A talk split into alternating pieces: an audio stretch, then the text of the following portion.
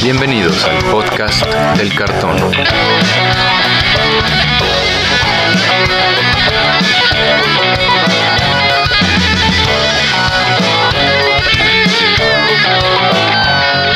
Arrancamos. Bienvenidos al episodio número 10 del, del, podcast del cartón, donde nos gusta platicar todo lo relacionado con el juego Magic de Gathering. Mi coanfitrión, Brian Romero, y en la voz, Antonio Teddy. Brian, ¿qué tal? Hola Teddy, ¿cómo estás? Todo muy bien. ¿Tú? Me parece que nos traes chismes en esta ocasión. Sí, mira, traigo un par de chismecitos y una recomendación, o bueno, lo que me gustaría fuera como una recomendación para todos los que nos estén escuchando ahorita. Si no lo sabían, recientemente salió la nueva ola de Secret Layers de Wizards of the Coast. Y dentro de estos Secret Layer eh, hay uno que se ve bastante chistoso, que son las tierras puro texto.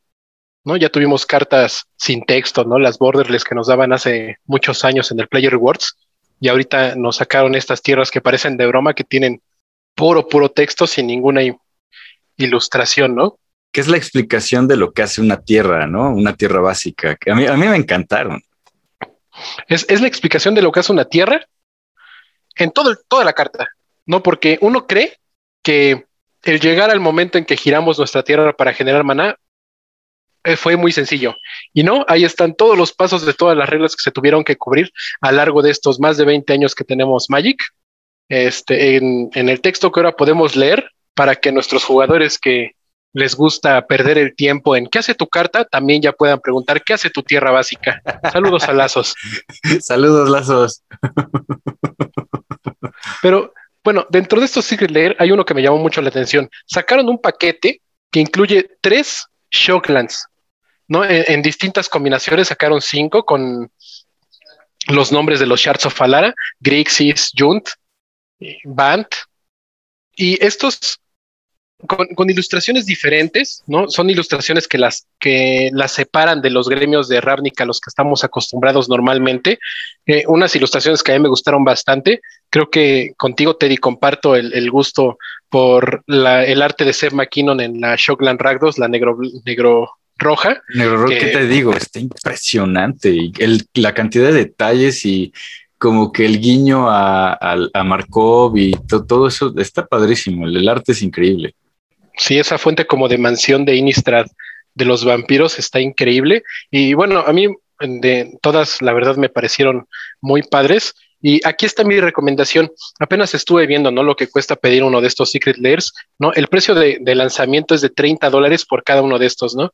Y uno escucha 30 dólares, lo conviertes a pesos, que son 600, más el envío, los impuestos que te llegan a cobrar, y, uno piensa que es bastante caro, ¿no? Pero, por ejemplo, hay, hay un paquete que te deja pedir eh, uno de cada uno de estas Shocklands, ¿no? Te traería 15 Shocklands, una de cada una y cinco repetidas, en las que se repiten, eh, son las que encuentras por un costo mm, alto normalmente, entonces como que le, le, le, sacas, ¿no? una ventaja a comprarlas así. Si tienen una, una casa en Estados Unidos a donde se las puedan recibir y se las puedan mandar porque los envíos en, costos de arriba de 100 dólares son gratis dentro de Estados Unidos, yo, yo recomiendo ahorita que si pueden las compren. Porque, por ejemplo, pedir uno de cada uno, pedir 15, 15 Shocklands, sale aproximadamente, ya esté hablando en dólares, cada una te saldría en 12 dólares, a, precio de dólar, dólar, pero si no me recuerdo, ahorita, eh, basándonos en la página más popular aquí en México eh, la página de la estrella para adquirir precios, es el precio de la más barata. O sea, tú estarías comprando 15 Shocklands al precio de la Shockland más barata y creo que es una buena oportunidad. Sí, y, creo que es una, una buena oportunidad para, si no tienes Shocklands, las puedas conseguir porque si las vas a conseguir ya aquí en México para la, con personas que se dedican a, a vender producto de este estilo, las vas a conseguir al doble, si no es que el triple de precio. Fíjate que está bien interesante. El, detalle es la, cuestión financiera. Yo, a mí me interesa mucho poder conseguir la de, la de Seth McKinnon, pero haciendo cuentas y con todo y quincena está, está complicado. Sí, porque ya hablamos que te salen 180 dólares, un poquito arriba eh, con todo y envío a México, ¿no? El pedir una, una de cada uno de estos Secret Lair, o sea, pensar en desembolsar casi 4 mil pesos de un golpe para comprar todas estas Shocklands, sí es bastante dinero, es mucho menos del que te vas a gastar si las compras por separado a entre 15 y 18 el dólar cada uno al precio que se maneja actualmente y, de, y de Shocklands normales, ¿no? ¿no? No hablamos de las de Secret Lair que yo creo las van a estar vendiendo entre alrededor 350 pesos y hasta 600 pesos algunas aquí en México. Por la exclusividad, ¿no? El, el tema de los artes, el tema de que solamente son de Secret Lair. Sí, claro. Sí, y la ventaja de que no hay foil, eh, estaría muy padre que hubiera una versión foil porque se verían increíbles, pero como no son foil, pues ya no te tienes que estar preocupando por esto rollo de que se vuelvan este Pringles, ¿no? En, en 20 segundos afuera de la caja. Cosa más terrible, ¿eh? Este, recientemente tuve la, mala experiencia de conseguirme una carta foil de, de Commander Legends y este, sí, Pringles. Siendo no foil estas tierras, pues sí, eh, quedan, quedan bien. Sí, sí, la verdad, creo que Commander Legends fue la más afectada con todo este tema de, del nuevo foil y, que se pandeaban, ¿no? A los 10 segundos afuera. Y ya ahorita las ves y se ven, ¿no? En tu deck, cuáles son foil de Commander Legends. Sí, se, nota. Bueno, y hablando de, de consejos de compras, también quiero platicarles de, de, de un poco de, de, finanzas, ¿no? Hablar de finanzas en el Magic es un tema súper amplio súper, súper amplio. Podríamos hablar desde eh, ir y comprarte un sobre en una tienda local hasta invertir en acciones de Wizards. Si, si nos vamos al tema de las finanzas, este, y, los chismecitos que traigo van de acuerdo a, este tema, ¿no? El primero es este, las finanzas de Magic Arena. ¿no? El, tema de, de, las finanzas en Magic Arena, una, un, un tema que a raíz de Strixhaven ha causado mucha polémica entre los jugadores porque pues nos trajo el archivo místico Strixhaven, ¿no? Una algo que le añadieron a, la expansión que no conozco jugador que no le haya gustado, ¿no? Que está muy padre, que todos quieren conseguir estas versiones. Increíble, está increíble. Y te iba a decir, Brian, ah, estaba leyendo que Fateless Looting está haciendo una revolución histórico, ¿no? Me parece que es el formato que se juega en arena, histórico, y que ahora es, gracias al archivo místico, puedes jugar con tus Faithless Looting, y me parece que los Fénix están reviviendo, ¿no? Literalmente. Sí. no solo Faithless Looting, cartas como Brainstorm o Memory Labs, Inquisición de Cosilec, que ahorita ven muchísimo juego en, Magic Arena, son el que está causando este, este problema de finanzas adentro de la plataforma. Porque, este, para los que no saben, dentro de Magic Arena, la única forma en la que tú te consigas una carta rara es abriendo sobres y que tengas la suerte de que te salga, o cada seis sobres, si no estoy mal, te dan un comodín de carta rara y cada tres comodines que consigues de cartas raras te dan uno de carta mítica, ¿no? Eso significa que tienes que abrir alrededor de 24 sobres para tener tres comodines de carta rara y uno de carta mítica. No que dirás, bueno, pues son tres cartas raras que te está regalando el juego por abrir sobres, pero si nos vamos a Dex de metajuego, ¿no? Que se está viendo ahorita en histórico, que llevan muchísimas raras, sí, con, que, que, llevan muchísimas raras entre tierras y hechizos, y más si eres un jugador que no empezó a jugar desde el beta de arena, se complica bastante, porque hablamos de que creadores de contenido, ¿no? En Estados Unidos gastaban alrededor de 300, 400 dólares mensuales para poder tener cuatro copias de cada una de las cartas disponibles en arena. Y ahorita que sale Strixhaven, que sacan el archivo místico que está disponible para histórico, que muchas cartas, como por ejemplo Faithless Looting, que pasan de ser comunes a ser raras el archivo místico, te piden estos comodines raros, ¿no? Y te piden una inversión aún más grande porque tú tratas de conseguir no nada más las 30, ¿no? O N cantidad de raras que trae el set en general, sino también las que trae el archivo místico y de las cuales ahora necesitas este, 4, 8 o hasta 12 copias extras, ¿no? para, para poder jugar, porque son cartas que, te digo, pasaron de comunes o uncommons en los sobres normales que, en las, de las expansiones en las que salían originalmente, a ser raras o míticas, incluso, ¿no? En, en este archivo místico. En el archivo místico. Oye, ajá, yo, yo no empecé a jugar en beta, de hecho, yo, yo todavía no empiezo a jugar arena. ¿Qué me recomiendas? ¿Qué, qué puedo hacer? Pues si, si tú acabas de empezar a jugar en arena, lo mejor que puedes hacer es jugar estándar ¿no? Cumplir tus retos diarios para, adquirir todas las monedas posibles. Eh, algo que yo hago para ayudarme en, arena y poder tener la mayor cantidad de DEX sin tener que estar invirtiendo una cantidad fuerte de dinero, o en mi caso sin invertir dinero, es eh, jugar mucho limitado, ¿no? porque mucha gente piensa de no juego drafts porque no, no, no sé jugar. Y la mejor forma de aprender a jugar drafts es haciéndolo. ¿no? Entonces tú te gastas tus recursos de Magic Arena, tus gemas, tus monedas en, draftear y abres sobres. Por los premios que te dan puedes incluso seguir drafteando más veces. Te, haces mucho mejor jugador de, estos, de estos formatos y, y, volviéndote mejor jugador puedes adquirir mejores premios cuando cada vez que lo estés haciendo y de esta manera ir ir consiguiendo todas esas cartas que vas necesitando. Al final la práctica es el maestro, ¿no, Brian? Sí. Y, el chiste es estar ahí, la consistencia de jugar. El, tema es, ok, estoy empezando y voy a empezar en estándar, lo cual me parece correcto. Este, voy a draftear, que yo tampoco sé draftear y bueno, pues me voy a aventurar y como dices, voy a practicar. Pero ¿qué onda con el aspecto financiero? O sea, ¿tengo que gastar? Si quieres, si quieres tener la oportunidad de tener todas las cartas posibles en el set y jugar histórico, que ahorita histórico en, en arena es como jugar modern en la vida real, es muy caro, pues sí tendrías que gastar. ¿No? O sea, si quieres tener como toda esa experiencia de, de, poder jugar lo que tú quieras en el momento que quieras, sí le tienes que gastar dinero.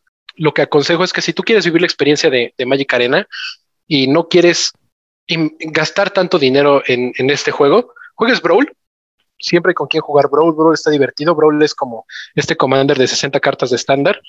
Y como solo puedes tener una copia de cada carta, pues el conseguir una rara, una mítica de cada una, ya no es tan complicado, ¿no? Sí, es más sencillo arrancar.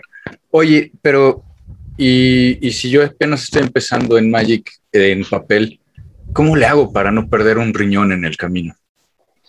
Ese, ese precisamente es el tema del podcast de hoy. Excelente.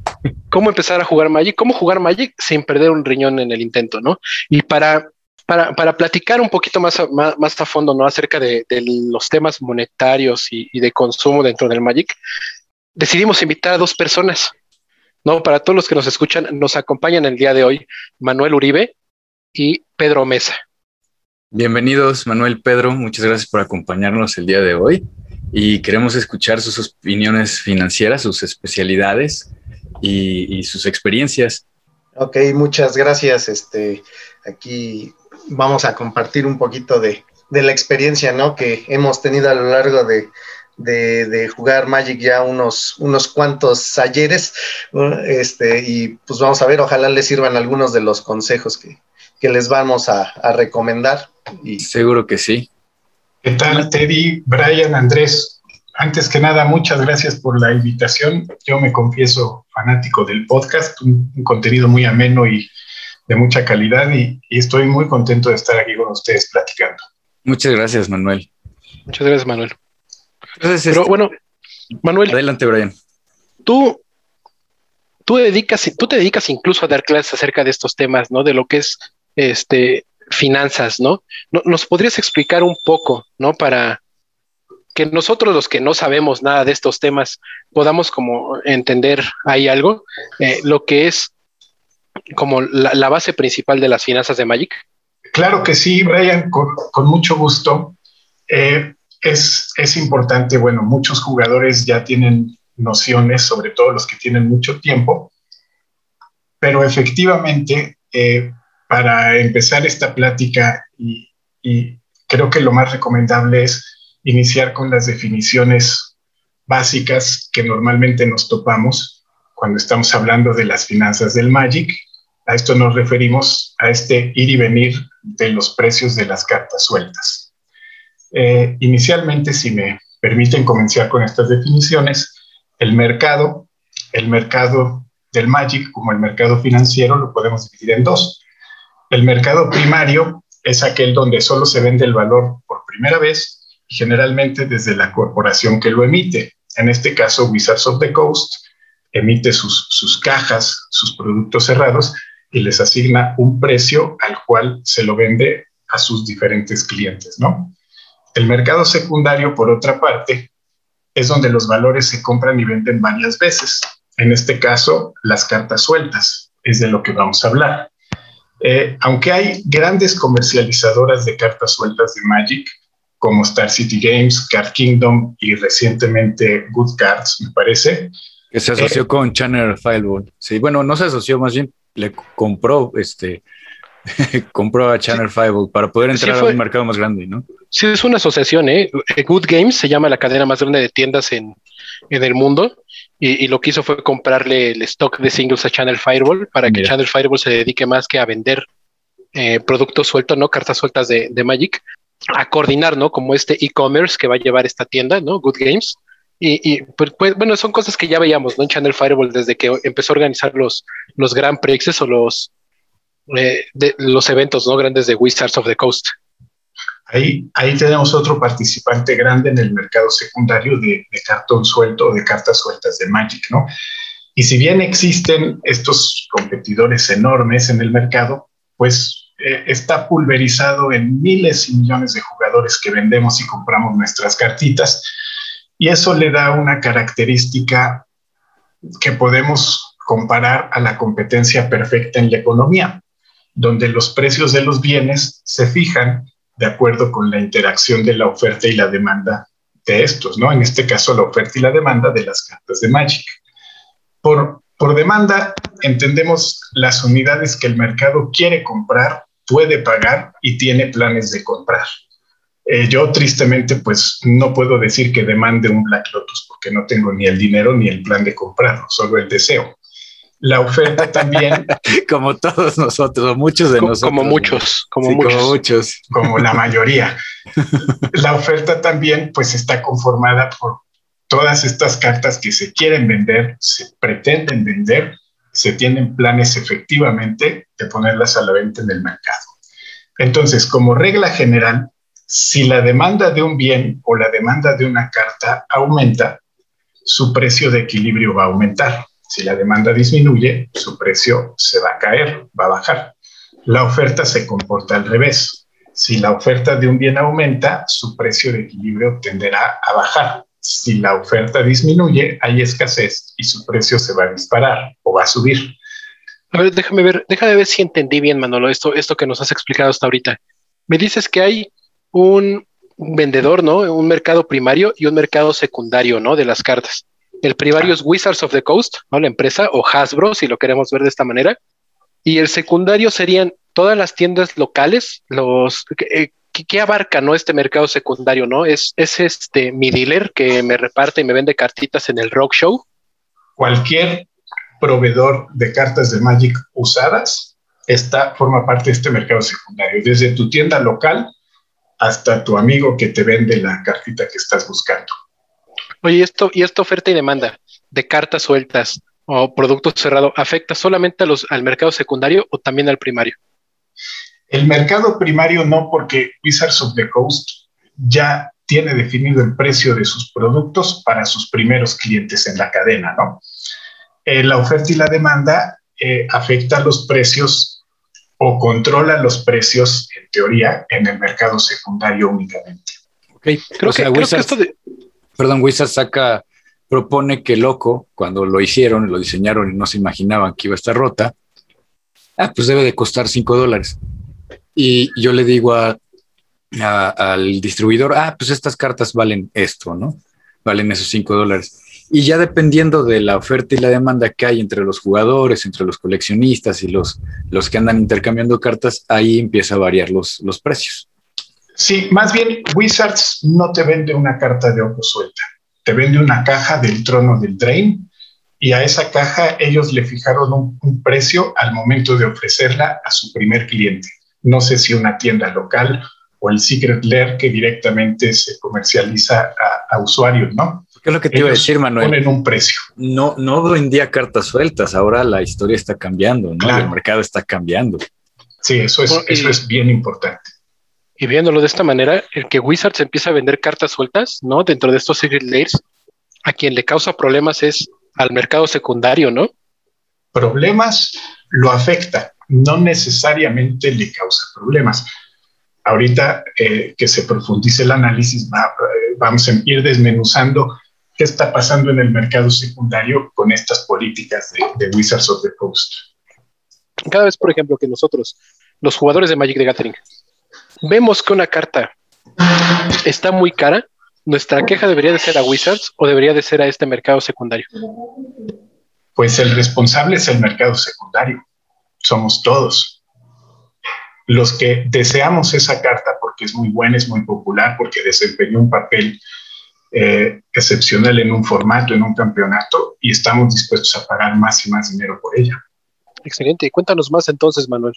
Bueno, eh, regresando al tema de la interacción de la demanda y la oferta en los precios del Magic, por eso se hace muy, muy importante que la persona que desee irle midiendo el agua, como dicen, a, los precios del Magic, lo ideal es comprar barato y vender cuando está caro para que tu hobby sea sustentable. Ir, ir entendiendo qué afecta esta demanda. Por ejemplo, en la economía, la demanda se ve afectada por las modas, los gustos, las preferencias del mercado. En el Magic no es la excepción. Las, la demanda está afectada por moda, por gustos, por nuevas sinergias con otras cartas, por nuevos formatos, por el baneo y la retirada del ban de algunas cartas. Por ejemplo, eh, hace unos meses Wizards nos obsequió en la expansión de Time Spiral, remasterizada unas cartas hermosas con el marco original, el marco antiguo. Parece ser que este diseño causó furor en algunos consumidores y se puso de moda. Y esto ocasionó directamente que las fetchlands originales con el marco original, el marco cuadrado. De Onslaught, ¿no? Las Fetchlands de Onslaught. Es correcto, prácticamente duplicaran su precio por una moda, por, por el gusto de tener un deck con una imagen un poquito retro, se aumentó la demanda y se duplicó el precio de estas cartas. En preferencias también tenemos las cartas coins. Todos tenemos algún amigo que tiene el mal del cuervo. Aquí tenemos un invitado. y, las cartas FOI, por eso son más caras, son, son más deseadas, hay más demanda de ellas. En cuanto a sinergias con nuevas cartas o mecánicas, bueno, esto es algo que ocurre en el Magic, no en la economía en general. Pero tenemos ahorita muy presente, muy reciente el caso de la carta Chain of Smog, que pues, pues realmente era basura, a decir las cosas como son y con la nueva mecánica de Mailcraft eh, ha hecho una sinergia poderosísima prácticamente con cualquier carta que ha ocasionado que su precio se dispare de centavos a 14, 15, 20 dólares. Eh, algo similar ocurrió con la carta Bazar of Baghdad, que ahorita cuesta miles de pesos y en su momento no era una carta codiciada o deseada, hasta que hizo sinergia con la mecánica Dredge, y eso disparó su demanda y por lo tanto disparó su precio. Y por ahí ah, un comentario del, del, bazar, este, muchas historias que cuentan, ¿no? Que estaban en la caja de basura, o sea, lo tenían ahí porque no funcionaba para nada, o sea, si no hubiera surgido esa nueva sinergia con Dredge, seguiría en la basura probablemente, ¿no? Esa Exactamente. No, para, para, Perdón, fue una carta que salió al, mismo tiempo que la librería de Alejandría. Y entonces todo el mundo deseaba la librería de Alejandría y nadie deseaba el bazar. Sí, para, para todos los jugadores que no tengan tantos años como nosotros jugando Magic, eh, esto de cartas que antes se encontraban en, el bulk de, de, las tiendas, ¿no? De los jugadores, en las cajas de zapatos ahí escondidas abajo de la cama, y que de repente pasan de valer nada, de, centavos de, un, de dólar si toman el precio en dólares, ¿no? O centavos de euros si quieren, a valer muchísimo, es algo que pasa todo el tiempo, ¿no? O sea, lo hemos visto desde con cartas como Bazar of Baghdad, como Ether Vial, de Darkseid, como Manamorphosis, que salió en, en Morning Tide, cartas que, que aquí a mí me tocó incluso ver cómo las convertían en ceniceros en aquellos tiempos en los que podías fumar adentro de una tienda local hace muchos años, este, y que de repente las ves y era como, oh Dios mío, usé oro para echar mi ceniza. Es, es correcto, Brian. Hay que estar muy pendientes de estos cambios en las preferencias por las sinergias, ¿no? Otro factor, eh, los nuevos formatos.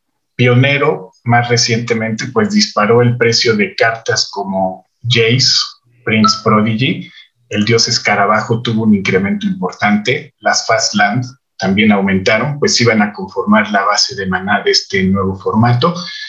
Y, muchas cartas que se asumían buenas en estándar o en moderno y se pensó en su momento que podían tener eh, un, papel protagónico en este formato, dispararon su demanda y dispararon su precio. El, el banning y el on-banning también influye directamente en los precios de las cartas, ¿no? En agosto de 2019 se anunció que la Stoneforge Mystique iba a permitirse nuevamente el moderno.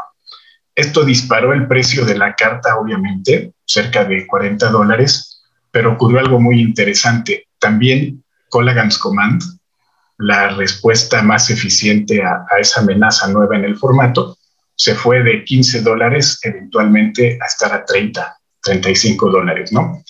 Por la demanda, el incremento en la demanda en el formato de moderno. Y algo similar está ocurriendo ahorita con, con los nuevos baneos. Banean la carta, efectivamente su precio se cae, pero ¿qué pasa con cartas como Liliana del Velo, que en moderno llegaron a caer a 60 dólares cuando Uro estaba dominando y haciendo de las suyas?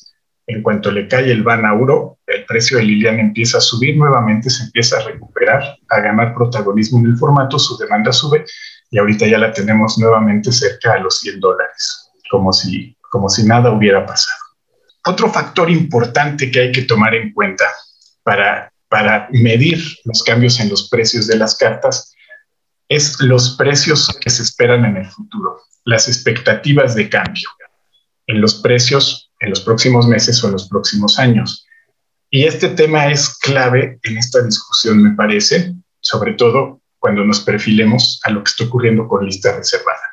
Durante 2020, y lo que va de 2021, Wizards of the Coast ha tenido una estrategia muy agresiva de reimpresión de cartas que resultan clave en formatos eternos, ¿no? Eh, han reimpreso cartas en Mystery Booster, en Jumpstart, en Double Masters, en Secret Lairs, Commander Legends, el Archivo Secreto, Collector Boosters, Commander Green, Signature Spells y en un montón de productos con los que se reimprimen cartas muy deseadas que tienen un alto valor en el mercado secundario y Wizards está tomando esta estrategia precisamente para tratar de recuperar esos clientes que adquirían sus cartas en el mercado secundario y jalarlos nuevamente a la compra de producto cerrado. Bueno, platicábamos la otra vez, ¿no? El caso concreto de Mana Crypt, que en un año vio tres reimpresiones, me parece que hablábamos de tres reimpresiones, y que sí bajó de precio, pero que ahora, ahorita mismo estamos viendo cómo, cómo vuelve a escalar eh, en precio, ¿no? Esa carta concretamente.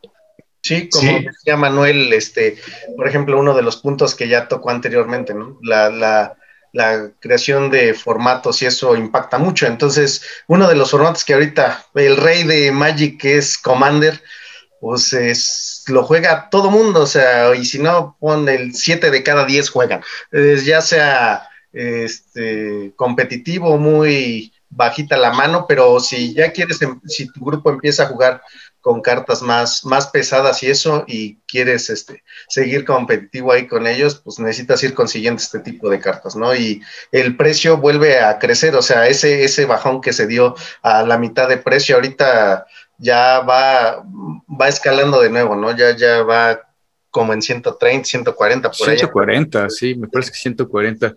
Ok, este, ¿Qué otros, ¿Qué otros aspectos consideras tú, Manuel?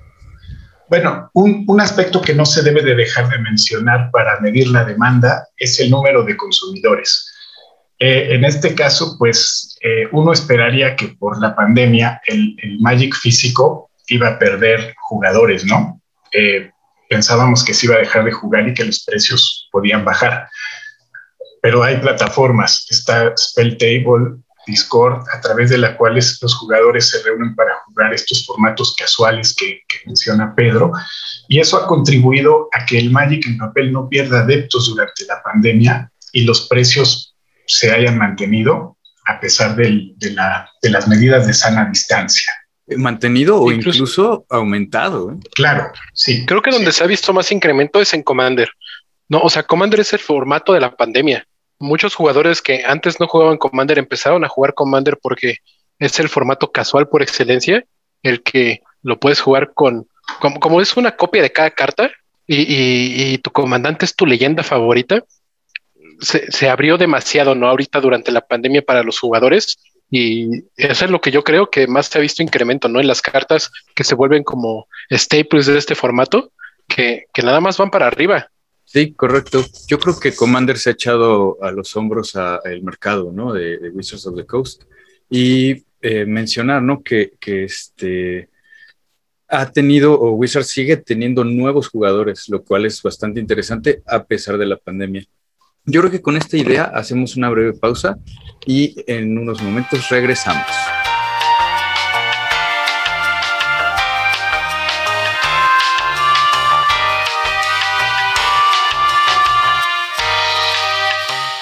Regresamos al podcast del cartón. En esta ocasión estamos platicando de finanzas con Manuel y con Pedro y estamos platicando de los factores que cambian la oferta y la demanda. Vamos a continuar con el tema. Manuel, si nos haces favor. Claro que sí, te doy muchas gracias. Eh, pues bien, los factores que cambian la oferta, hay que recordar, la oferta, la oferta funciona a la inversa. Si sube la oferta, podemos esperar que el precio baje. Si la oferta baja, podemos esperar que por la escasez el precio suba. Eh, los precios esperados en el futuro son una clave para entender cómo se va a comportar la oferta, sobre todo en estos momentos. ¿no? Wizards of the Coast tiene una política muy agresiva de reimpresiones que está logrando que cartas icónicas de formatos eternos, eh, que son susceptibles a reimpresión, sean vistas como cartas que pueden generar una utilidad en el corto o mediano plazo. En el largo plazo ya no, porque eventualmente van a ser reimpresas y su precio va a bajar. Mientras que las cartas de lista reservada están protegidas por una cláusula, no pueden ser reimpresas y por lo tanto están apareciendo como una opción de cartas que mantienen su valor a largo plazo frente a esta política. Pero estás hablando como de si yo fuera inversionista, ¿no? Aunque te voy a decir, tuve una, una experiencia cuando yo empecé a jugar Legacy estaba armando mi deck Reanimator y precisamente la carta del Reanimator este, estaba bien cara. Y a los meses la reimprimió eh, Wizards of the Coast y la carta bajó a menos de la mitad de lo que a mí me costó conseguir mis, mis Reanimators. Es que a fin de cuentas, sí, aunque no somos inversionistas que vivamos de esto, pues tratamos de que el hobby sea sustentable por sí mismo, ¿no? Si puedo comprar algo barato y después venderlo caro, excelente, la, estoy armando bien. En, ese, en ese orden de ideas, entender estos factores. En, otro factor que afecta mucho a la oferta y es clave en este tema es el número de proveedores del mercado secundario. El coronavirus, con las medidas de sana distancia y la cancelación de grandes eventos de Magic, los Magic Fest, pues está generando dificultades para que los grandes comerciantes de cartas sueltas abastezcan, eh, den abasto a sus stocks. Está generando faltantes en los stocks, particularmente en los inventarios de lista reservada, porque no cualquiera se avienta a vender y a comprar sus cartas de lista reservada por correo. Eh, esto está generando escasez y está elevando los precios, está disminuyendo la oferta. Sobre todo me imagino en Estados Unidos cuando la gente empezó a ver que, iba a haber recortes y que quería vender sus, cartas de lista reservada y, ya no tenía quien vendérselas, ¿no? Este chin, ya, ya, no, ya no tengo a dónde, a dónde llevar mis cartas y que me den el dinero, ¿no? Sí, no, no debe de ser fácil si tienes dos mil dólares en cartas de lista reservada, meterlas un sobre y con la buena de Dios que llegue a la tienda para que las evalúen y las compren. sí, claro. Entonces, esto sí ha sido un obstáculo que está mermando la oferta de cartas, particularmente de lista reservada, y está haciendo que sus precios se disparen. Eh, las reimpresiones de producto cerrado es el caso contrario. Cartas que no están protegidas por la lista reservada están siendo reimpresas a cada ratito. La oferta parece estar garantizada y estos precios pues están disminuyendo, ¿no? Para, para los, los escuchas que, que no estén familiarizados con estos términos, la lista reservada es una colección de cartas que se lanzaron entre 1993 y 1999 sobre la que Wizards of the Coast ha establecido una política estricta de no reimpresión con la única intención de mantener su valor en el mercado secundario. Oye, esto, esta lista reservada ha tenido muchos cambios a través del tiempo, ¿eh? Y ha sido muy diferente la, la primera lista reservada a la lista reservada actual. Aquí quiero hacerte un paréntesis, Manuel, de lo que estamos hablando para platicarles un poco de lo que es la lista reservada a todos los que nos escuchan y no saben, ¿no? De dónde salió o por qué nació esta lista reservada. ¿no? La, lista reservada se crea el 4 de marzo de 1996 con el lanzamiento de la cuarta edición de Magic. Que fue este. La cuarta, ¿no? es que sería Alfa, Alfa, Beta, Unlimited y ahí tercera edición. Ajá, ahí, ¿no? Y la, y la cuarta edición que se llamó Chronicles que fue la primera reimpresión de los grandes, de las grandes sets o de los primeros sets, ¿no? Nada más que me parece que Chronicles eh, evadió precisamente reimpresión de cartas como Bayou, como eh, las, las Dualans, ¿no? Este, los Moxen, este, pues el, famosísimo Power Nine, ¿no? Ni Chronicles ni Cuarta ya tenía estos. Pero el lanzamiento de Chronicles fue el que hizo que muchas cartas que antes costaban mucho dinero por su jugabilidad bajaran a costar prácticamente nada. No, estamos hablando de, una época de Wizards, o sea, es 1996. En ese entonces Wizards, Wizards of the Coast no sabe si mañana o el siguiente mes va a seguir existiendo. Sí, solamente tiene tres años, ¿no? O sea, ellos salieron en, el 93 y tenían tres años en el mercado. Sí, aquí en, en, ese momento, Richard Garfield, el creador del juego, ¿no? Este, yo creo que no pensaban, ¿no? Que su juego todavía, que ya se había sentado entre, entre la gente, ¿no? Y se iba a volver el, lo que es hoy en día, ¿no? E, esta gran empresa, ¿no? De, de, Hasbro. Hubo muchas quejas, ¿no? Como siempre que pasa algo nuevo, que hay un cambio, que, que hace algo Wizards of the Coast, hubo muchas quejas, ¿no? Y en esta, la queja fue que, oye, yo tengo aquí estas ocho cartas que gracias a la oferta y la demanda y a todo lo que nos has venido explicando Manolo, cuestan 100 dólares y de un día para otro me sacas una expansión que trae reimpresiones de estas cartas y ahora en vez de 100 dólares tengo 10 dólares en cartas. Y le pasó a muchos jugadores. Cartas de Arabian Nights, sobre todo, me parece que fue una de las expansiones más afectadas. Fue Arabian Nights, que fue la primera expansión de, que lanzó Wizards of the Coast. Con Chronicles, entonces, muchas cartas ahí bajaron. Entonces, Wizards, ¿qué decide hacer? Decide tomar la decisión de que, pues, para no cagarla, para no errarle, vamos, les promete a sus jugadores que todas esas cartas que han impreso hasta antes de Chronicles, sin que no han visto eh, en reimpresión, jamás las van a volver a imprimir en borde negro. Que ese fue el primer impresiones. Ajá, ese fue el primer paso, ¿no? Hacia la lista reservada. La idea era poder distinguir tus cartas, entre comillas, eh, originales con borde negro y las cartas que eran reimpresiones con borde blanco. ¿No? Así es. Entonces, el chiste es que tus cartas de borde negro iban a ser cartas coleccionables, ¿no? Y solo podías ver reimpresiones en borde blanco de algunas cartas. Wizards no se aventuró a, reimprimir todo, este, o toda la lista reservada o así después en borde blanco, porque sí vimos cartas raras desde de alfa que vieron reimpresiones después como Ave del Paraíso. Sí, claro. Pero bueno, ese fue lo, lo primero, ¿no? Es esa promesa de Wizards de no volver a reimprimir y sacaron una listota de cartas increíblemente grande, ¿no? Que, su primer cambio fue en el 2002. Eh, suena como que no, no, fue hace tanto tiempo, ¿eh? Disculpa que, que, haya aquí otro paréntesis y es que lo, la primera promesa fue borde blanco para distinguir tus cartas coleccionables de borde negro, pero eh, me parece que un limited que era de borde blanco en América, en Europa tenía borde negro porque era la, la, primera impresión que vieron los europeos de este juego. Entonces tenemos cartas este, duales, eh, dualans o tierras duales, con borde negro en idiomas extranjeros como italiano y alemán. Y es por eso que también se cotizan o, son relativamente más accesibles las europeas porque tienen borde negro, entonces la gente las prefiere porque siguen siendo como más coleccionables, ¿no? Es un paréntesis ahí. Sí, claro.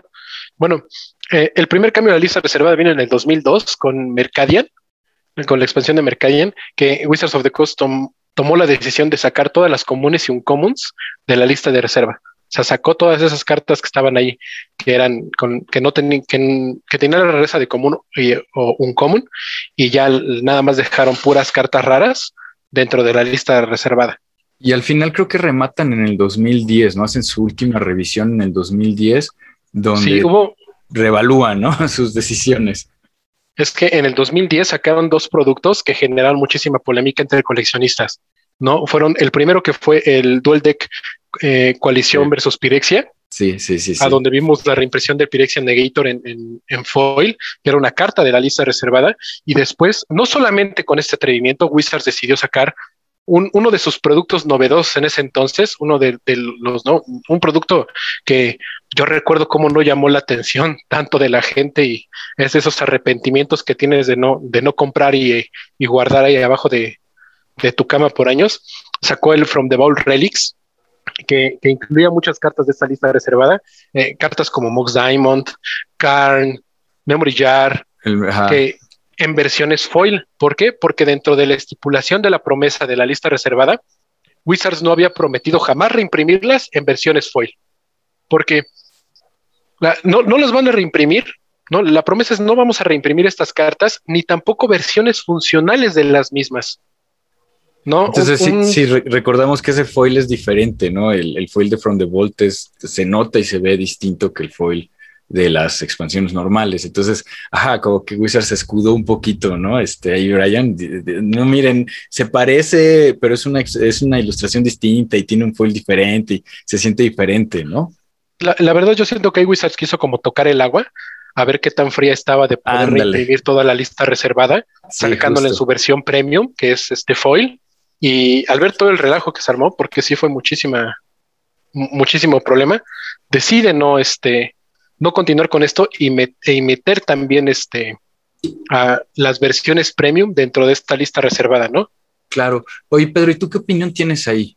Ahí también platicando de esto de las versiones premium foil, ahí este eh, también hubo varias versiones de lista reservada con el foil original, el bonito, que fueron premio, eh, eran cartas de, de juez este, como este Nadel, el Survival of the Fittest, muy, muy bonitas las cartas y se eran, eran parte de, de los de las cartas que les dan a los jueces, ¿no? Entonces, programa de recompensas para jueces, ¿no? Sí, cierto. y ahí estas cartas cartononones también, pero también ahí pues, se fue al, al carajo con esta última revisión, ¿no?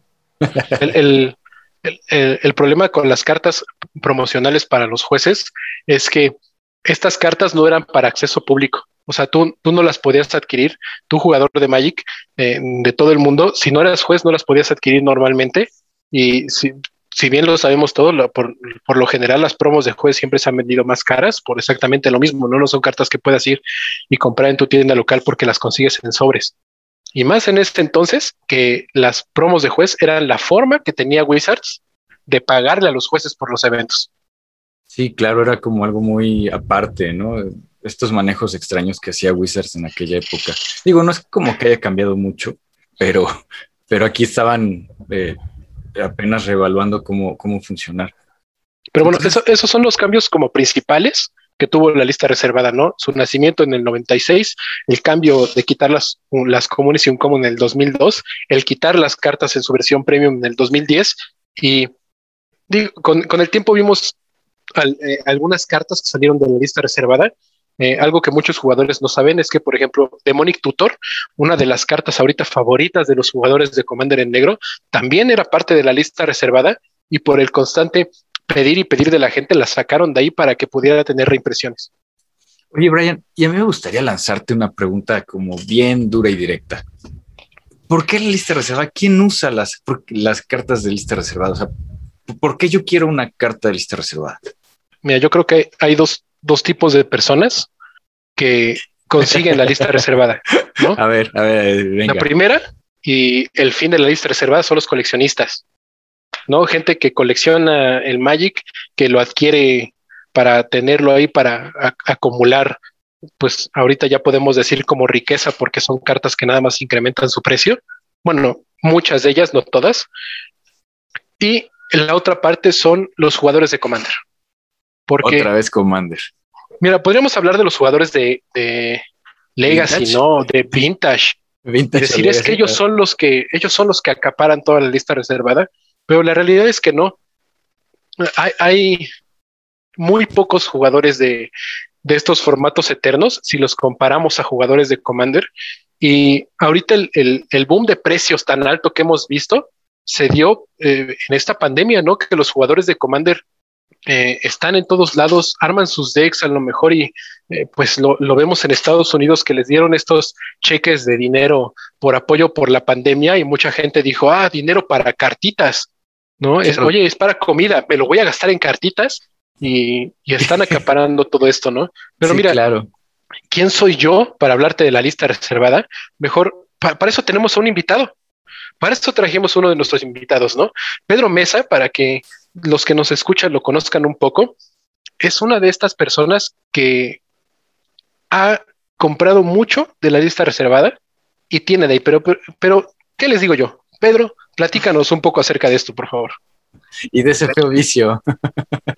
Sí, pues mira, inicialmente eh, mm, cuando regreso a, a, jugar Magic hace como unos siete años, precisamente por el formato de, de, este, de Commander, este, pues empiezo a conocer todo este, este tipo de cartas, ¿no? De lista de reserva. Anteriormente no, en el, en el grupo a lo mejor de personas con el que jugaba inicialmente hace 15 años y eso no, no se platicaba mucho, la verdad yo ni conocía de la lista de reservas, ¿sale? Hasta que regreso a jugar por el formato de Commander, que pues bueno, ya empiezo a ver, ah, pues que se necesitan, ah, soy fanático de los decks de cinco colores, me, me gustan mucho y pues para eso necesita uno las, las bases de maná, porque si no, nada más no juegas nada, robas todas las cartas y no, no, no puedes jugar nada porque no tienes el maná del color que se necesita.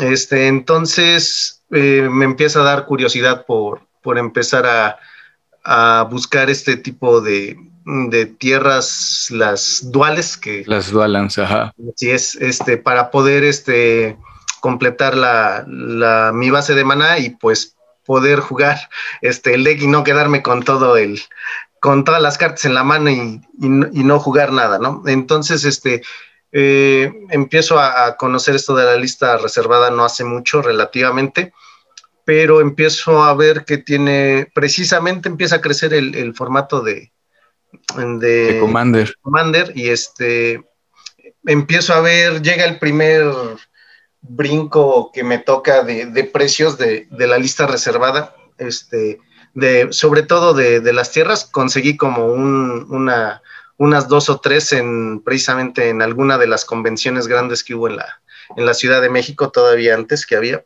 este, conseguí dos o tres, relativamente todavía pues, en aquel entonces a buen precio y el cambio del dólar en aquel entonces pues también todavía estaba, estaba decente, ahorita también ya... Accesible. accesible, sí, ahorita ya la verdad entre 18 o 20 pesos el dólar para conseguir este tipo de cartas pues ya empieza a pesar, ¿no? Ya, ya no está tan fácil este, hacerse de algunas de estas cartas este, de, de lista reservada. Entonces, este, te digo, llega el primer brinco de, de precios, pon tú que, no sé, a lo mejor algunas de las de las duales baratas que en aquel entonces eran la todo lo que no llevaba azul o negro en aquel entonces este la, roja blanca o la plató la famosa plató sí, la, la o la roja verde no también la roja verde taiga. esas dos son las que eran accesibles. Pobrecitas, sí, ese, nunca, nunca les han dado buen support a esos colores, hasta últimamente el verde que se ha visto muy, muy mejoradito en, esa, en ese aspecto, pero muy querido y el blanco abandonado, como siempre. Ahí va, ahí va, Teddy, espérate un poquito, ¿no? No, no se puede avanzar tan rápido, ya, ya lo han dicho mucho los de Wizards. En unos dos años ya vas a hacer el mandón, el mandón con el color blanco. Eso esperemos. Entonces, pero bueno, eh, antes de, que nosotros nos sumerjamos en estas aguas de la lista reservada y platiquemos de, tanto nuestras experiencias como nuestras opiniones de ella misma, eh, Manuel, ¿por qué no nos platicas acerca de cómo es esto de la lista reservada en el mercado de Magic? Ok, pues esta lista reservada en el mercado está sujeta a muchísima controversia. Hay quienes la odian, hay quienes la aman. Y efectivamente la razón de ser de esta lista es mantener sus precios altos únicamente. Eh, muchas veces eh, se habla de burbujas. en el mercado de, de Magic como en el mercado financiero y la lista reservada no es la excepción. Una, una burbuja financiera, una burbuja en el Magic que puede ocurrir, una burbuja especulativa, es cuando el precio de un bien, en este caso una cartita, ha crecido tanto que ya no tiene relación con su valor intrínseco, con su valor real. Alcanza precios descomunales que no están justificados por el valor de la carta y obedecen únicamente a la oferta y la demanda. Estas burbujas se van generando, tienen etapas bien identificadas en el mercado y eventualmente se genera una etapa de pánico, donde el mercado se da cuenta que son cartas con precios inflados y en ese momento todo el mundo quiere vender, porque tengo una carta que en este momento me la pueden evaluar en 90 dólares y yo sé que en realidad no pasa de 40, pues ahorita es cuando la vendo. Se acumula la oferta y los precios efectivamente se desploman en el famoso crash, ¿no? Después de una burbuja, eh, la caída de los precios suele superar el valor natural de la carta. Entonces es un buen momento para comprar cuando una burbuja se revienta, porque están por debajo de su valor verdadero. Aquí la discusión interesante, que, que no es un debate porque tenemos elementos que dicen una cosa y elementos que señalan a otro lado, es si la lista reservada efectivamente se encuentra en una burbuja que eventualmente va a tener un crash o si hay elementos suficientes para considerar que este aumento en los precios va a ser sostenido y se van a fijar nuevos pisos o nuevas resistencias y de ahí no va a bajar nuevamente la, la lista reservada. ¿Y tú qué piensas, Manuel? ¿Es una burbuja o...? tenemos elementos para, yo no me quiero comprometer. No, sí, por favor, Manuel, para eso estamos aquí, para eso estamos en este podcast, para comprometernos con la gente. Están en niveles históricos las cartas de lista reservada, sobre todo las cartas representativas, que serían las duales, que acaparan un 80% del valor total de la lista reservada. Están en, en precios históricos eh, yo creo que es por estos dos factores, ¿no? Una limitante en la oferta por la pandemia y por otra parte, la gente ya no ve una inversión segura, cartas Fetchlands que van a ser reimpresas, incluso cartas que se veían hasta un poquito intocables por las reimpresiones como las de Portal. Apenas vimos Green Tutor, una carta de 140, 160 dólares que bajó a 20 por una reimpresión, las cuatro visitas. Entonces, la lista reservada pues se antoja para muchos inversionistas como, como algo a largo plazo, algo duradero, y eso le quitaría, desde mi opinión, el, el carácter de una burbuja y estaríamos hablando ya de establecer nuevos precios. Oye, pero hay muchas cartas que incluso fuera de la lista reservada ahorita están subiendo muchísimo de precio. Eh, eh, justo te iba a comentar, ¿no? A mí, por ejemplo, me da terror comprar esta carta que tiene solamente dos impresiones, que es el Imperial Seal. ¿No? Este, a, mí me, a mí me da mucho, mucho miedo esa, esa carta porque eh, nos platicabas, ¿no, Brian? Imperial Seal ahorita es una carta que a lo largo de la pandemia ha incrementado muchísimo su precio. Tiene solamente dos impresiones actualmente. Una que es de un set muy difícil de encontrar, que es Portal Tres Reinos.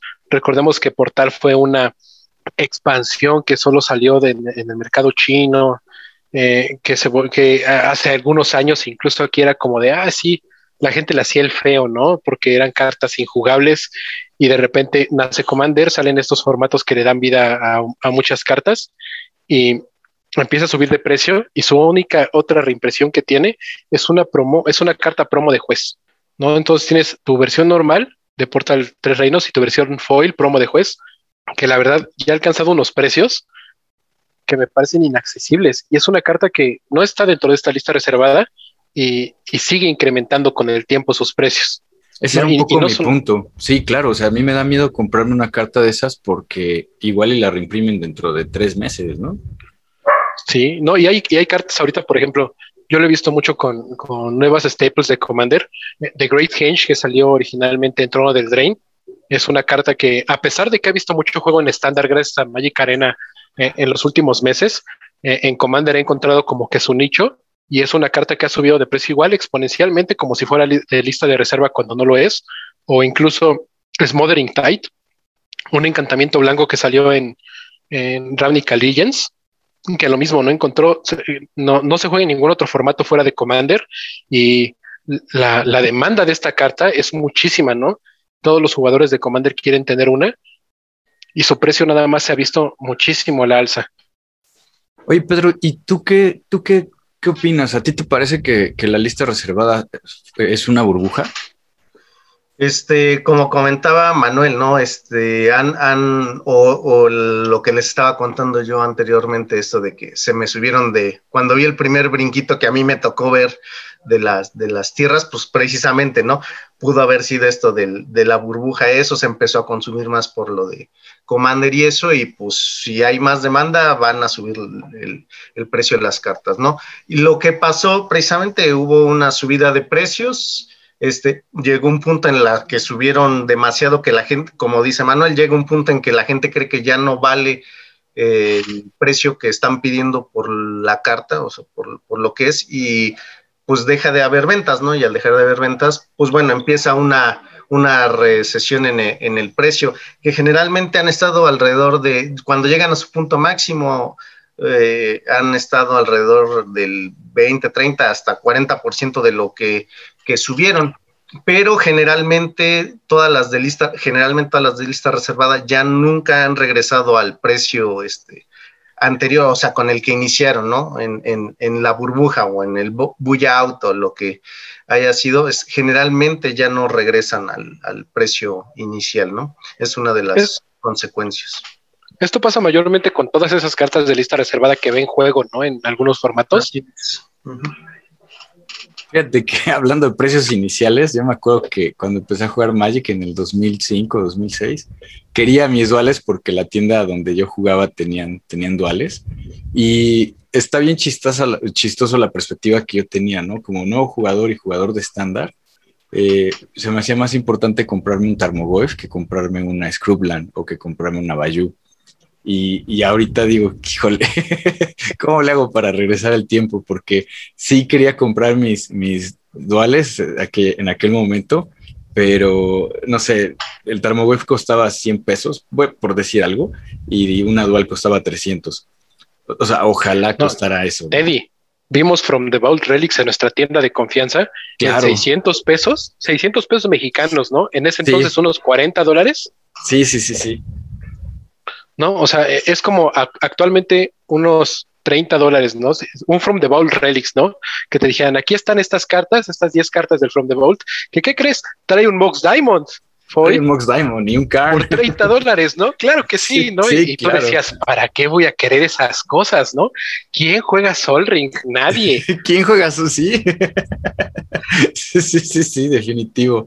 Este, oye, y bueno, Pedro, ya que estábamos platicando de, tu, de, de tú cómo viste el salto y eso, ¿cómo le hago para conseguir un buen cartón a, a buen precio? Tú que has estado ahí muy, muy metido en este, en antes, este relajo.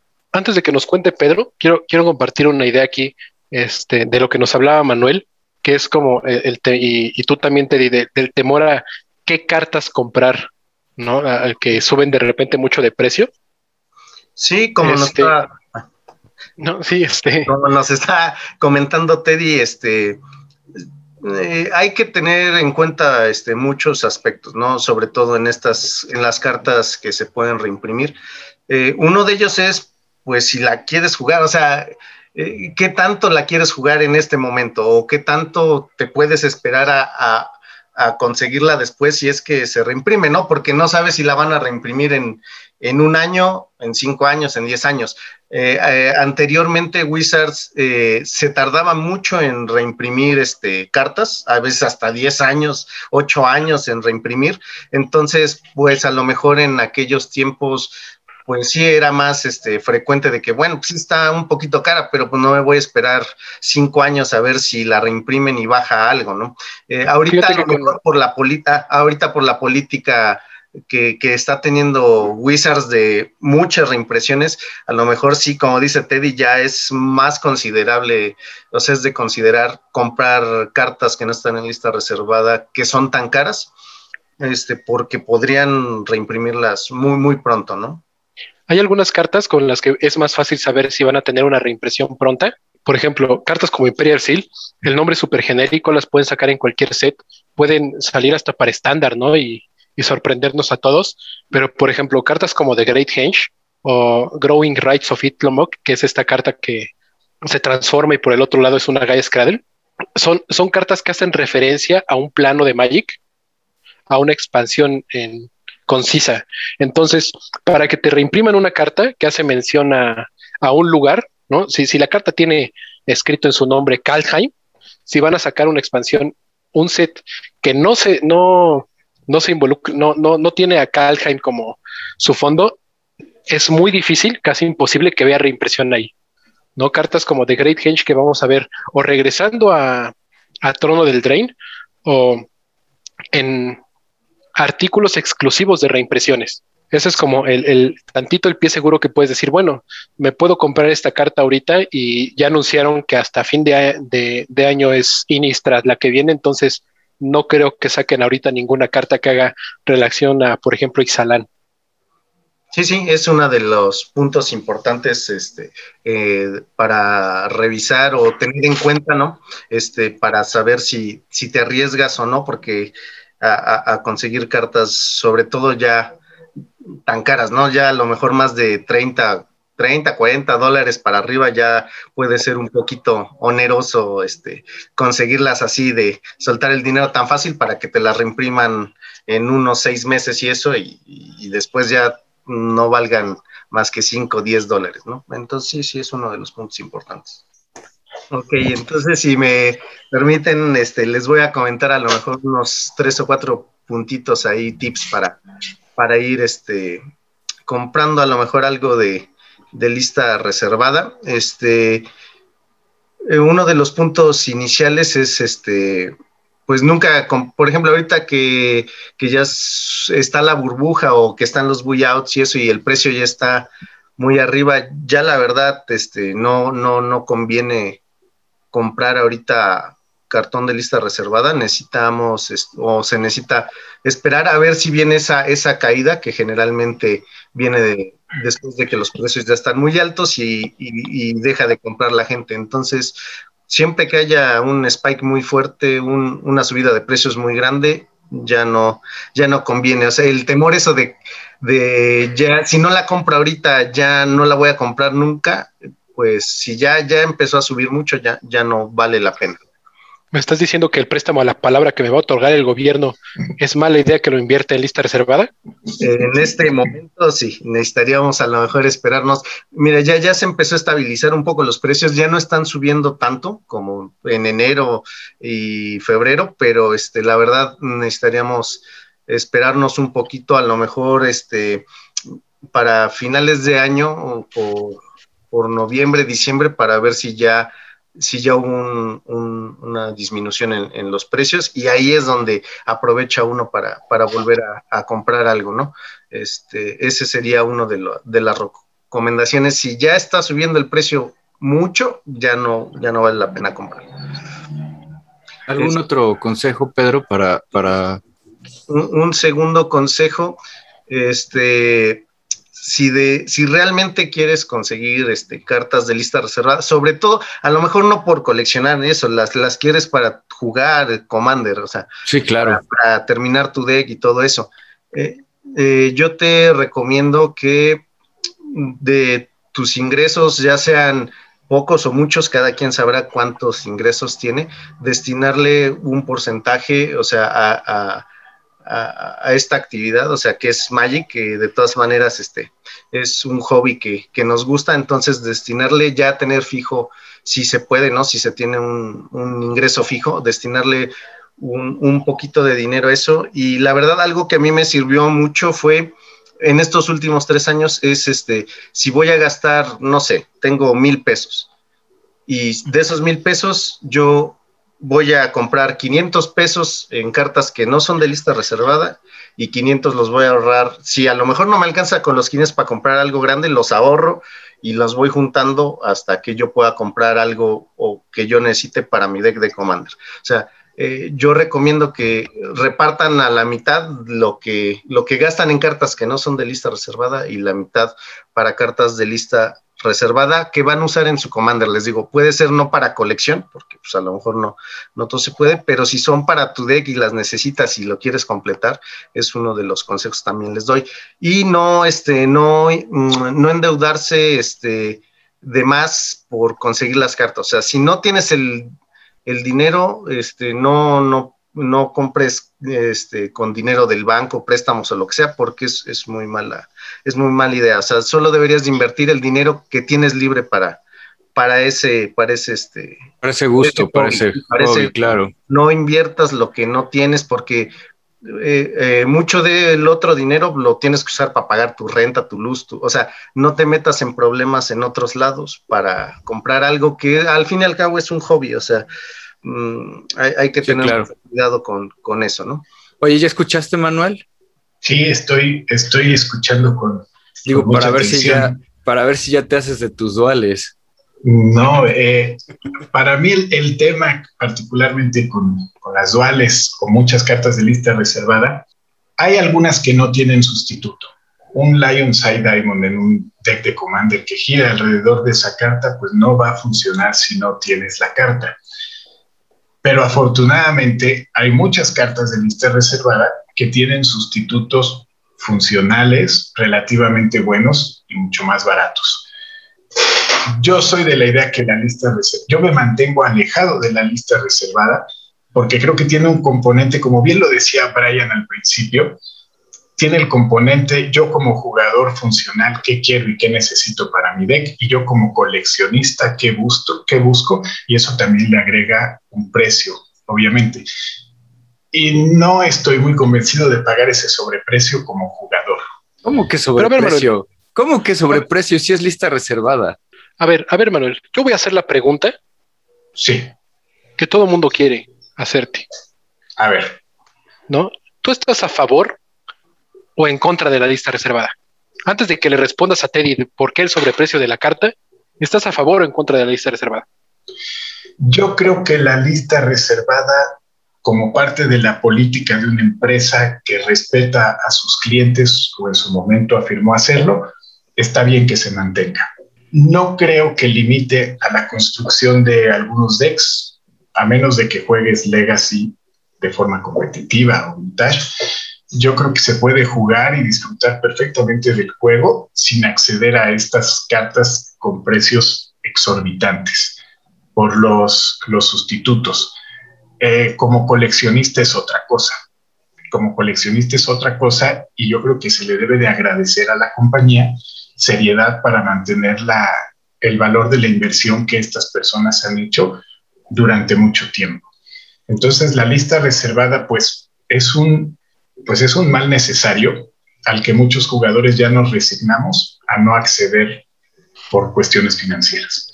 Ya escuchaste, Brian, que dijo mal necesario. O sea, él está en contra, aunque, aunque muy políticamente nos dio la vuelta. No, pero, pero a ver, a ver, mano. Entonces ahora contéstale a Teddy, respóndele. Dile que a ti, que tú prefieres comer carne tres veces a la semana en vez de comprar cartitas muy caras. Yo la, por supuesto, yo la experiencia que tengo, Brian, con, con esto que decía un poquito de los sobreprecios. Eh, yo estuve alejado mucho tiempo del Magic de papel y me refugié en el Magic Online. Y ahí te das cuenta la diferencia. Ahí no son reimpresiones, no hay política de reimpresión, entonces separamos el factor carta utilitaria y elemento coleccionable. Y te puedes encontrar eh, duales en 60 centavos, en 3 dólares, que yo creo es algo aproximado al valor que deberían de tener por su funcionalidad en el juego. O sea que las shocks deberían costar menos de, 60 centavos. No necesariamente porque las duales no tienen demanda en moderno. Las Shocklands se oh. usan en moderno, se juegan en moderno, se demandan en moderno y eso hace que su precio suba. No, hombre, aquí tienes tu peine, peínate para atrás. Sí, ya vi. Qué buena respuesta, Manuel. Oye, hablando de moderno, si yo juego moderno y estándar, ¿me importa la lista reservada? Pedro, este Manuel, cualquiera de los dos me pudiera responder. Pues no, relativamente, o sea, mm, esto tiene que ver desde un principio con los gustos, los formatos y, y como que juegues, ¿no? O sea, si, como dice Manuel, a lo mejor si eres coleccionista te importa, a lo mejor si juegas Vintage Legacy o Commander te importa. Habrá para algunos formatos o estándar eso que relativamente no es tan, tan importante, a lo mejor, pero generalmente nosotros como jugadores o como personas, ¿no? Este, eh, generalmente no, no este, nos conformamos o nos aburrimos rápido solamente jugar un solo formato, un solo deck o eso. Entonces estamos viendo, ya nos queman las manos, conseguimos el deck que tanto nos tardamos en conseguir y le gastamos y le invertimos y este y a los tres meses ya, ya me aburrí, o sea, yo ya quiero jugar otra cosa. Entonces ahí es donde empieza ¿no? a, generarse algunos problemas si es que necesitas este tipo de cartas, ¿no? Pero si solamente te enfocaras a jugar formatos donde no se utilizan este tipo de cartas, pues la verdad ni, ni te importaría. Ni te afecta, ¿no? Pero a ver, a ver, Pedro, tú que eres una persona que tiene más cartas de lista reservada que dedos en las manos, ¿a favor o en contra de la lista reservada? Mira, lo mismo, una parte de lo que está diciendo Manuel, relativamente yo empecé a eh, inicialmente las empecé a juntar para jugarlas, o sea, era mi objetivo inicial, ¿no? Yo, yo las empecé a conseguir, quería mis duales y quería jugar en mis decks y todo eso. Eh, posteriormente que ya vi este, que a lo mejor podía haber un, este, una utilidad o alguna ganancia económica si se manejaba bien el, el tema, pues este, la verdad me le empecé a, estudiar un poquito más, a leer un poquito más, tratar de, encontrar las cartas a buen precio. Y la verdad, pues para mí que yo ya invertí en lista reservada, pues yo, este, a mí ya me conviene que, que se quede la lista reservada, o sea, porque yo ya tengo dinero invertido en eso, como en cualquier otra cosa, ¿no? Si inviertes en, en bonos o en acciones de Apple o de lo que sea, pues tú vas a querer que suban de precio, ¿no? O sea, y que se mantengan, ¿no? Es, lo mismo, ¿no? Pero te digo, para mí que yo ya tengo dinero, que yo ya no solo las tengo para jugar, sino también ya colecciono un poco, pues yo las veo como un poco de inversión y pues para mí, este, a mí ya me, yo ya, a mí ya me conviene que, que, se quede la lista reservada por, por ese aspecto, ¿no? Te iba a preguntar, Pedro, alguna vez tú me comentaste que cuando tú adquirías una carta, porque también quería preguntarte acerca de las, de las foil, ¿por qué coleccionar foil o por qué no coleccionar, sino por qué adquirirlas? Sí, sí. Las foil, y tú me habías comentado como tip, este, que si una carta, si tú la compraste en 5 y ahora la carta se vende en 10, a ti no te duele nada deshacerte de ella. Sí, generalmente, pues, de las cosas que estaba comentando, este, mm, eh, soy coleccionista hasta cierto punto, o sea, te digo, también juego, soy jugador también, entonces esa, no, no me duele tanto separarme de las cartas. Antes hasta movía, mm, ahorita ya me di cuenta que malamente vendí muchas o, o, cambié muchas cartas de lista reservada por cartas que ni eran de lista reservada y que posteriormente perdí, ¿no? Porque las de lista reservada subieron y todas las otras que conseguí que no eran de lista bajaron de precio. Entonces, este, es la, las foil yo a lo que le vi un poquito, sobre todo a las más, a las foils viejitas, como de la edad de oro, ¿no? Este, de octava, de para allá, para atrás y todo eso, las primeras, las más viejitas, es que la dificultad en conseguir una, una foil en aquellos entonces era incomparable a lo que es ahorita, o sea, conseguir una rara foil o eso en, en aquellos entonces eh, era muy difícil. Entonces, lo mismo que comentaban hace rato, es más difícil conseguir una foil de aquellos entonces a una foil de, lo de ahorita. De ahora, ¿no? Conservan un poco, si las llegan a reimprimir, conservan un mejor el, valor ¿no? monetario que tienen porque es, es, muy difícil, ¿no? Eh, como dicen los gustos, ay, a mí me gusta que todo mi deck tenga borde, el marco viejito y todo eso, o sea, ese tipo de cosas ayudan a que no pierda tanto valor. Pero si llegan, también una recomendación que les hago, si no les duele deshacerse de una carta, aunque la jueguen en su deck, si ya subió al no sé, 40 o al 40%, 50%, yo me he deshecho de, muchas de mis cartas, aunque sean foil, y las lleve en mi deck, yo las muevo precisamente para recuperar un poco de dinero y poderlo invertir. invertir. Lista reservada, claro. Oye, Brian, ¿y tú? ¿Lista reservada a favor o en contra? Pues mira, a diferencia de la, de la cátedra que nos han dado nuestros invitados de cierta imparcialidad hacia el sí o el no de la lista reservada. Yo sí soy de las personas que está en contra de la lista reservada. Y muy en contra. ¿Pero por qué? Yo creo que, el Magic debe de ser accesible para todos. No, estamos hablando de, un juego que pues jugamos para divertirnos, que jugamos con nuestros amigos, ¿no? Que, a, diferentes niveles y todo este, este tema de la lista reservada, no nada más el, el que estas cartas no vayan a ver reimpresión, sino que no puedan tener reimpresiones este, funcionales. O sea, no podemos ver una Underground Sea, que es la dual negro-azul. Más cara que hay, sí. ¿no? Con, con, otro nombre, reimpresa, porque es exactamente lo mismo. Este, pues pierde mucho el chiste, ¿no?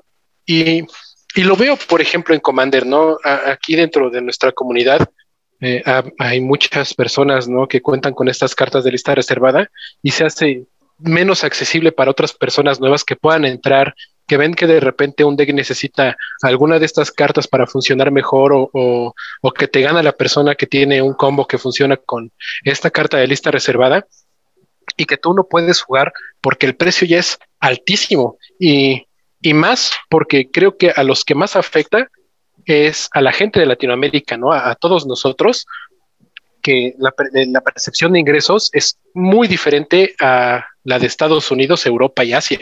Ya, ya, ya te cacho. Manuel, este, querías comentarnos algo. Sí, eh, un poquito en relación con lo que comenta Brian, una, una reflexión a la que yo he llegado tras, tras revisar todo el material que se ha presentado en este, en este espacio, más allá de si la lista es buena o es mala, o estoy a favor o estoy en contra, eh, es, en torno al momento que está viviendo el, Magic, ¿no?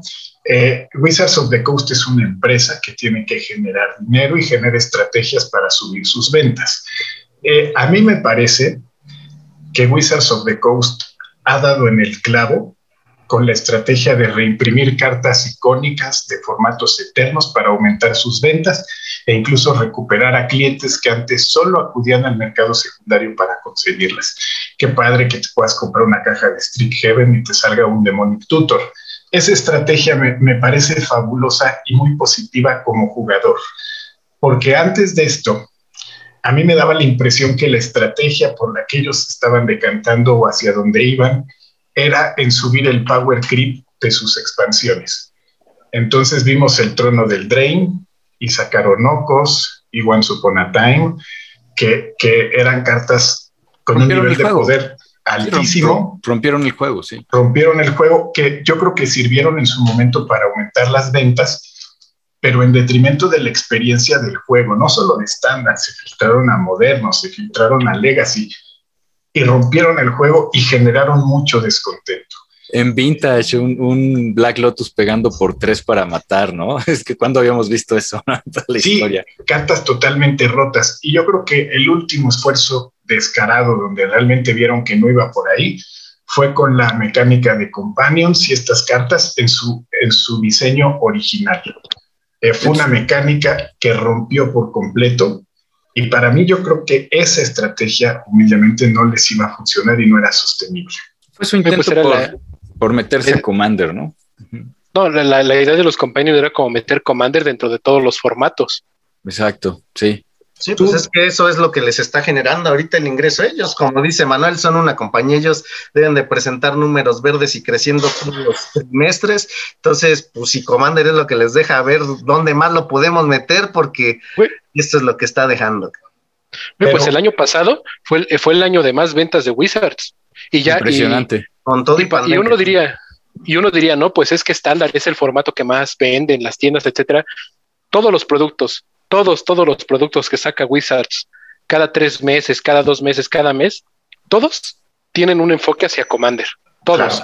no, ya, ya estamos viendo todas las expansiones de estándar que traen decks de Commander, ¿no? Entró del Drain empezaron con, que eran decks para Brawl y de repente ya cada expansión ahorita que ves son, son decks de Commander. O sea, e, el año pasado, el 2020, con todo y pandemia, que fue el año que, que, que más ha vendido Wizards, no, no parece no de sorprenderse porque pues toda la gente está jugando Magic, ¿no? A, pesar de que no hay eventos grandes. Y, eso no es todo. El día de hoy, hoy que estamos grabando este podcast, salió el anuncio del primer cuarto de, ventas de, Hasbro y sus ventas aumentaron el 15%. Calheim se volvió el, set más vendido de invierno en la historia de Wizards of the Coast. y seguimos en pandemia. Sí, seguimos en pandemia y, y, viene una recesión económica a nivel mundial muy fuerte, que yo creo que ya se empieza a sentir, por lo menos a nivel Latinoamérica y por lo menos en México. Yo puedo hablar de, vivir acá y, así se siente. Yo, yo quería comentar una cosa y es que creo que al final todos coincidimos en que queremos y nos gusta jugar el juego. Yo quiero mis duales porque a mí me interesa jugar eh, Commander y jugar el, jugar el juego la pregunta hipotética es qué pasaría si se cae la lista reservada. Y mi postura, mi tesis, mi idea es que en realidad muchas cartas de lista reservada no van a perder valor.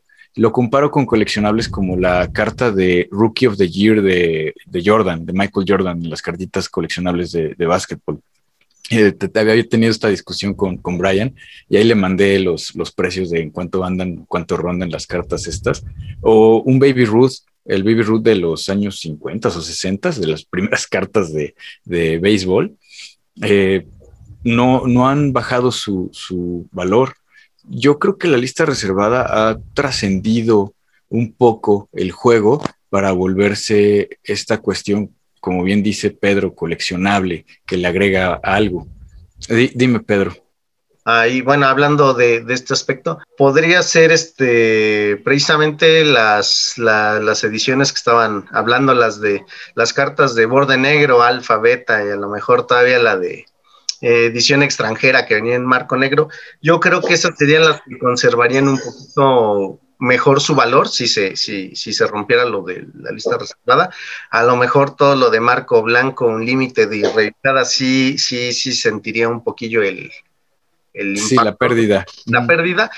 Ahí también, pues, es este, aunque sea lista reservada, pues si, si se cae, este, lo más probable es que sí haya un, este, una disminución en, en, los precios de algunas, ¿no? Algunas, como dices, las muy icónicas, alfa, beta, este, a lo mejor borde negro, este, edición este, extranjera, podrían mantener un poco mejor el precio. Sí, yo, yo creo que a lo mejor sí bajarían.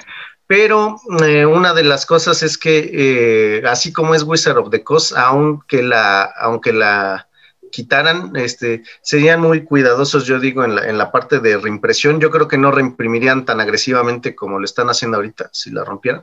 Coincido, este, ¿eh? Tendrían que manejarla muy, muy bien, porque ellos les, si ya se van a aventar el problemón de romperla y que a lo mejor les caigan este, demandas y lo que sea, tendrían que manejarla muy bien para sacarle el más dinero que, se pueda, ¿no? Que se pueda. sí, coincido, contigo, Pedro. ¿Y tú, Manuel? No sabría eh, decir, yo creo que son efectivamente coleccionables y así como, como hay personas que no vemos lógico que, que una persona gaste medio millón de pesos en un automóvil de hace 80 años, pues es el valor que le asignamos a, las cartas de lista reservada. El valor de un coleccionable lo da la persona que lo adquiere. Es el valor que tiene para ella y el dinero que está dispuesto a, pagar con ella. Si la lista reservada se, abriera, yo creo que sí caerían eh, los precios por esta disposición inmediata de, de reimpresiones que habría y no habría más que un motivo ¿cómo decirlo?, sentimental por, por tener eh, ediciones viejas de, de lo que fue lista reservada, pero no me parece que sea un escenario viable. Totalmente de acuerdo contigo en eso, ¿eh? O sea, el, el aspecto de, de, la lista reservada, si reimprimen, y lo comentaba con alguien, si reimprimieran una Underground Sea Foil, a mí me gusta más la no foil con su, con su arte original de Rob Alexander, ¿sabes? O sea, para mí sí totalmente es un aspecto este, de, sentimentalismo, ¿no? Sí, sí. Cada le pega por donde, o sea, precisamente en un, en un punto muy específico. Sí, claro. Entonces, Manuel, tú, tú sí crees que se caiga, ¿no? Yo digo que, que no es fácil que la quiten. Yo creo que no va a ser fácil que la quiten, pero si la quitan, yo creo que los precios sí caerían. Y tú, Brian, ya que a ti lo que te interesa es que se pueda jugar, o sea, te gustaría que se, que se quitara, pero tú qué crees que pasaría cuando, cuando si, llegan a quitarla? Mira, yo estoy 100% seguro de que si quitaran la, lista reservada, los precios bajarían demasiado. No, porque toda, toda, hay la, mayoría de cartas de lista reservada que están en, precios absurdos eh, son las que ven juego, son las que se juegan. Entonces, al momento en que tu jugador de Commander que quiere esta carta para jugarla, la puede conseguir en una versión de Secret Layer o como decidiera este, reimprimir las Wizards, este, pues las adquiere de ese modo, ¿no? Va a haber gente como tú te di, ¿no? Que diga, no, pues sabes que yo prefiero la viejita y, que quiera conseguir esas cartas, pero pues la, demanda de, de, esta lista reservada vieja va a bajar muchísimo y el precio ya es a donde se va a caer.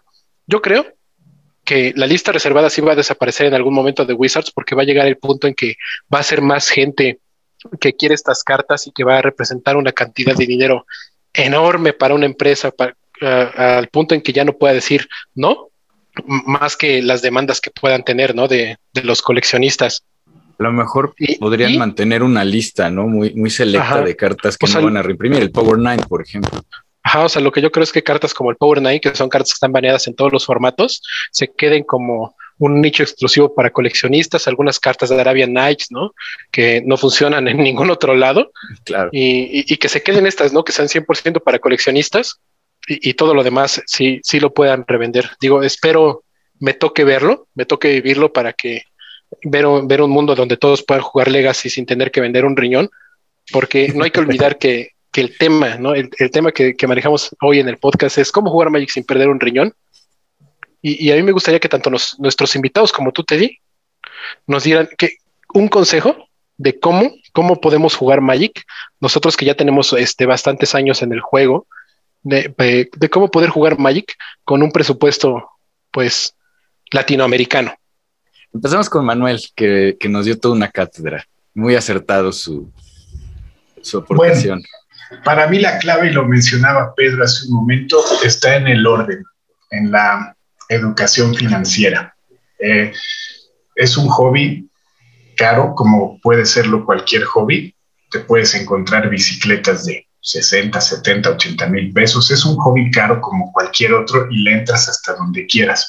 Pero asignar una cantidad fija, por ejemplo, mucha gente va al gimnasio y tiene su presupuesto de, la mensualidad del gimnasio separada.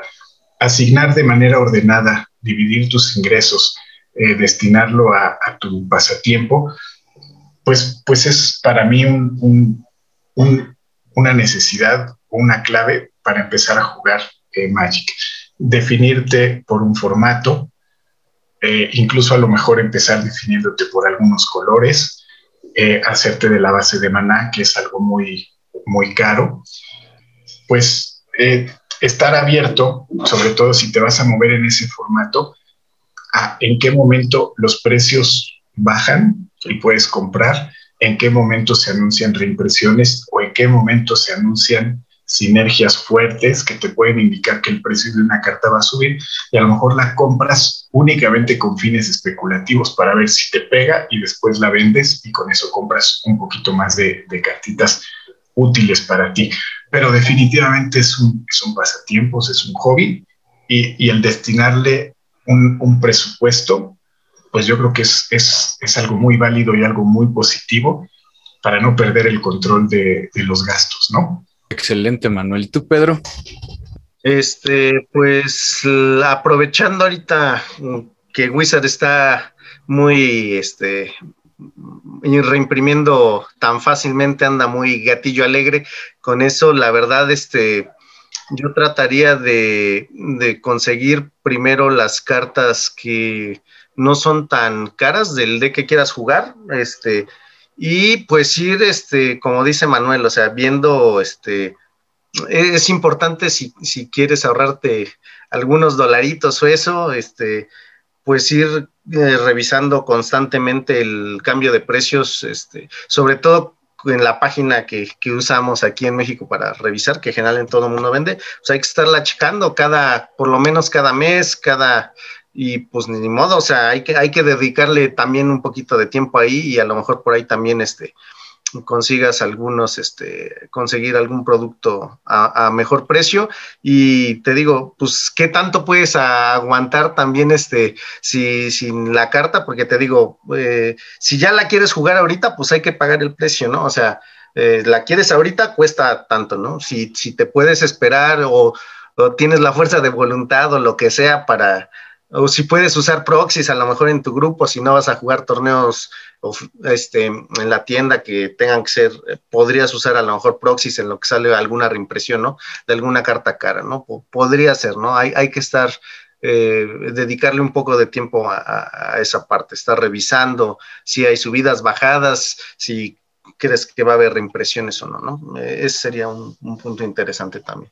Excelente. Mira, yo te voy a contestar, Brian. Yo soy una persona muy apegada y muy, muy sentimental con mis cartitas pero una lección que he aprendido es que hay que aprender a, dejar ir. Y de repente te volteas y tienes así un, bonchezote de cartas que ya no juegas y se están haciendo viejas. Entonces, para mí es darle un poquito la vuelta. Si estoy jugando un deck o dos decks, bueno, pues este, completar esos dos decks. Ya los jugué, ya me dieron satisfacciones.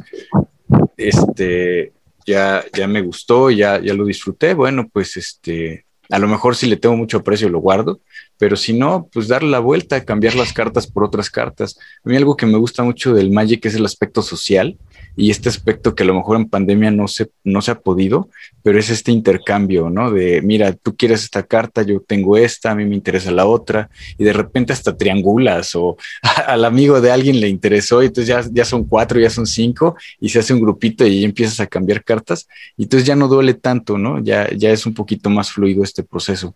Entonces, para mí, uno de los consejos que yo podría dar es este que a pesar de que yo soy muy apegado, aprender a, dejar ir las cartas eh, también resulta sano para el aspecto financiero. Dime, Pedro. Eh, bueno, a lo mejor vas a, vas, va a sonar como que una recomendación eh, contraria a lo que a lo que estás diciendo, pero este también este podría ser. yo les recomendaría que si, sobre todo si es cartón, a lo mejor más, un poco más viejito eso, y no necesitan el dinero para, o sea, mover el cartón para, para, para conseguir nuevo, este, lo conserven. Porque como la historia que nos contó este Brian, que por ejemplo los Cedar Vials los usaban de cenicero y después este, se fueron a las nubes. La verdad, uno nunca sabe cuándo va a salir una nueva interacción o eso que haga que las cartas suban de precio. Entonces, eh, podría ser, sobre todo con cartas más viejas, que a lo mejor es más difícil que las reimpriman, yo les recomendaría que si no es necesario que las vendan, no las, no, no las muevan. Bien, muchachos, pues yo, yo les quiero dar como consejo algo que a mí me sirvió cuando pues yo, yo empecé a jugar Magic, que no, no, tenía como un ingreso fijo como para estar separando dinero y, y, juntar para estar comprando esas cartas, ¿no? Eh, creo que el, lo principal es apoyar a tu tienda local. Ve a jugar, juega a los eventos de tu tienda local, platíquenlo con su comunidad, ¿no? Pueden cambiar incluso las entradas en los torneos para que sean completamente crédito de la tienda. Hoy en día hay este incluso mucho producto que les manda Wizards a las tiendas, los sobres estos promos en los que te puedes conseguir más cartas. Apoyo la idea de Pedro, ¿no? El, acumular riqueza acumula Magic. Mientras más, más Magic tengas, más Magic tienes para cambiar, ¿no? O vender cuando tengas esta necesidad de conseguir otras cosas y no se centren en formatos eternos, porque estos formatos eternos, aunque parezca que vas a hacer una inversión grande nada más una vez en tu vida, si tienes amor por este juego, no, no vas a armar nada más un deck, vas a querer armar muchos, vas a querer estar jugando constantemente, el metajuego cambia todo el tiempo, entonces si gastaste una cantidad increíble de dinero en armar tu Junt en moderno y dos años después ese deck es, pues pierde contra hasta los decks de estándar, eh, está complicado, entonces jugar estándar, creo que es el, formato más accesible ahorita y más hasta en cartas sueltas, porque ya hay impresiones, pues, de, en, wow, ¿no? Increíblemente grandes de, este, de cada una de las cartas de estándar y los precios son bastante bajos. Y jueguen los eventos de tu tienda, ¿no? Que jueguen los eventos de su tienda, que acumulen ahí este crédito de su tienda, lo cambien por sus cartas sueltas, eh, vayan juntando, ¿no? En, crédito de la tienda para, para cartas más caras, las cambien por otras y así, ¿no? Eh, el, con Magic puedes conseguir Magic y más si te vuelves un jugador bueno, pues consigues más y más, ¿no? Y, y, así tu inversión no tiene que ser, que ser tanta. Digo, a mí me funcionó. Quien lo quiere intentar, pues está bien y más porque este, es complicado para algunos jugadores de Magic que a lo mejor empiezan, ¿no? Están en prepa, están en la universidad y no tienen este gasto, eh, este ingreso fijo que les puede proporcionar, pues, el, el poder gastar, el poder decidir eh, pues me guardo una quinta parte de mi salario y eso me lo voy a gastar en Magic, ¿no? Bueno, con todos estos consejos, agradeciendo a nuestros invitados, a Brian, a Chad en los controles y a toda la audiencia, los esperamos para el siguiente episodio del podcast del cartón. Gracias y hasta luego. Hasta luego, hasta luego. Hasta luego, muchas gracias por la invitación. Escríbenos con todas tus dudas, sugerencias o comentarios a elpodcastdelcartón.com y en Twitter encontramos como arroba podcastdelcartón. Hasta la próxima.